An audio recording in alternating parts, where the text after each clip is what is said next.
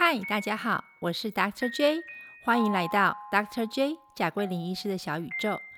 今天我要跟各位听众分享的是 Dr. J 的医学知识第二集肠病毒。Oh my god！我们家宝宝拿到了黄卡，怎么办呀？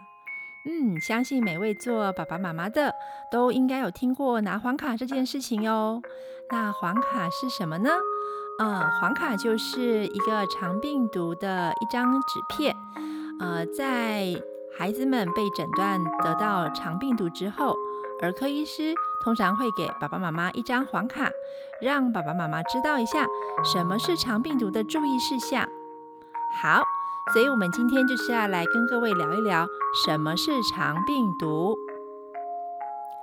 呃，肠病毒的英文叫做 enterovirus。它基本上呢，指的是一大类型的病毒。在这一大类型的病毒里面呢，包括了好多小次类。好，那第一类呢，比较常见的是 Coxsackie virus，克沙奇病毒。第二类呢是 Echo virus，一颗病毒。第三类呢是小儿麻痹病毒 Polio virus。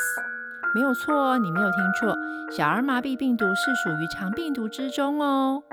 好，还有一些不分类的肠病毒，肠病毒六十八至七十一型。哇，这零零总总加起来，主分类、次分类加一加，总共有六十七种，这么的多耶。嗯，好，所以呢，小朋友如果被诊断得了一种肠病毒之后，它不代表说它就不会得到其他肠病毒的侵袭哦。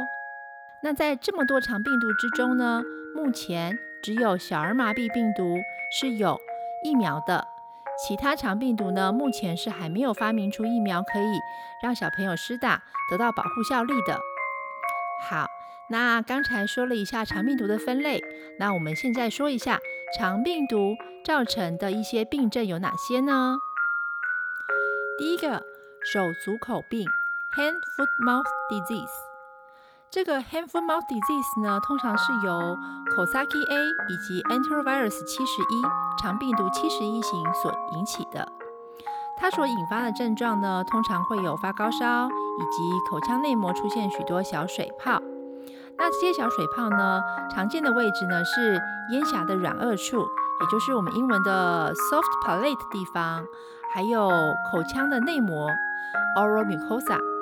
这一些地方呢会产生很多的小水泡，让小朋友呢吞咽产生一些困难度。呃，有的时候呢，小水泡也会多到舌头上面去，所以在烫的地方有时候会看到一些小小水泡。那在四肢呢，他会看到水泡的地方呢是在手掌、脚掌、手指以及脚趾。有的时候呢，在膝盖还有屁股的地方也会看到一些小水泡。好，那刚才我们提到啦，因为它是会在口腔的咽峡软腭处产生一些水泡，所以小朋友呢会常常因为这样子而有时候流口水、吞咽困难的状况。妈妈会发现说，小朋友怎么这么不爱吃东西？好，第二种呢也是肠病毒引起的，它叫做疱疹性咽峡炎，英文是 Herpesangina。那这种状况呢，通常是由 c o s a k i A 所引起的比较多。呃，这种症状呢，它基本上呢就是在呃咽峡的软腭处 （soft palate） 出现许多的小水泡，但是他的手跟他的脚，还有身体其他地方，像屁股周边，可能就没有那么多的水泡产生了。所以主要地方呢是产生在我们的咽峡处那边。那这个个状况呢，也是统称为肠病毒。所以有的时候呢，肠病毒会在手脚看到一些水泡，有的时候呢它不会。也就是说，在手脚会看到一些水泡的，我们称之为 hand-foot-mouth disease。手脚如果没有的呢，我们就称之为 herpangina，疱疹性咽峡炎。啊，这边要特别跟大家说明的是，虽然它的名称叫做疱疹性咽峡炎，但是它的致病原因是肠病毒，而不是疱疹病毒哟。好，接下来呢，我们要说说看，呃，如果小朋友一旦被诊断成肠病毒之后呢，要留意的一些状况。我觉得爸爸妈妈都会比较担心的部分应该是发烧，因为在得到肠病毒的小朋友，很多情况都会有发烧、烧烧脆脆的状况。那这时候呢，嗯，我的个人建议会是可以规律的喝呃退烧药水，让小朋友的发烧状况不要这么的起伏，呃，小朋友的生活呢可以过得比较舒适一些，睡眠品质也会比较好。那至于合理的退烧药水的剂量呢？我相信儿科医师都会帮爸爸妈妈算好，所以就不用紧张了。好，再来呢就是有关流口水、食欲不好的部分。嗯，这个时候呢，我会建议爸爸妈妈可以给小孩子喝一些有嗯含冰冰凉凉的饮食，呃，或者是将食物呢剁成比较小、比较碎，放凉给小朋友吃，他这样子会比较好吞咽。那一些甜甜啊、软软啊、好入口的食物呢，像布丁、豆花，嗯，我觉得都是不错的选择。呃，有的时候偶尔啦，呃，会可以给小朋友吃点冰淇淋，呃，小朋友也会比较开心一点点。好，那再来呢，就是要跟大家提的是，呃，油炸啦、坚硬的刺激物呢，嗯，比较不建议在这时候给小朋友吃。好，那我们再提一下。呃，肠病毒它的治疗当中呢，基本上是没有特效药的。也就是说，呃，得到肠病毒的人，我们不会建议给予一些抗生素的治疗，因为它不是细菌感染，所以没有什么针对肠病毒病毒本身的特效药可以给予的。那这时候呢，我们要给予的治疗呢，主要就是以症状治疗为主。也就是说，假设小小朋友有合并一些咳嗽的现象，有合并一些流鼻水的现象，或者是呃食欲不太好的现象，那儿科医师呢可能就会针对这些症状给予对应的药物治疗。接下来我们谈一谈什么是四大前兆 （danger sign）。我觉得这四大前兆呢，对于爸爸妈妈来说是非常重要的。